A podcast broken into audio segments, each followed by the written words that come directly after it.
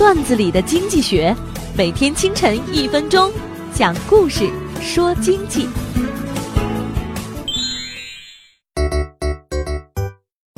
一个企业家听到了一个关于包工头利用美人计在三年之内发展到几十亿级别的故事之后，非常动心，立即招聘一批美女，启动奖励机制。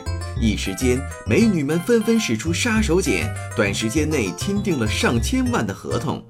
有一次，美女又在一位上市公司董事长身上故技重施，当拿着证据去谈判的时候，警察突然闯进来。美女跟公司老板悉数落网。为了争夺市场，很多老板都已经疯了，不想后果，只考虑超越，一切招数都是照猫画虎。开发客户的过程中，简直就是野蛮粗暴。有些创业者甚至不知道自己的企业生产什么产品，客户在哪里。传播跟营销没有章法，公司的有效资源难以集中。不少人都是抱着卖出一点是一点的心态。根本不知道明天的市场在哪里，深耕市场在他们眼中只是浮云，所以一遇到变动就随时死亡。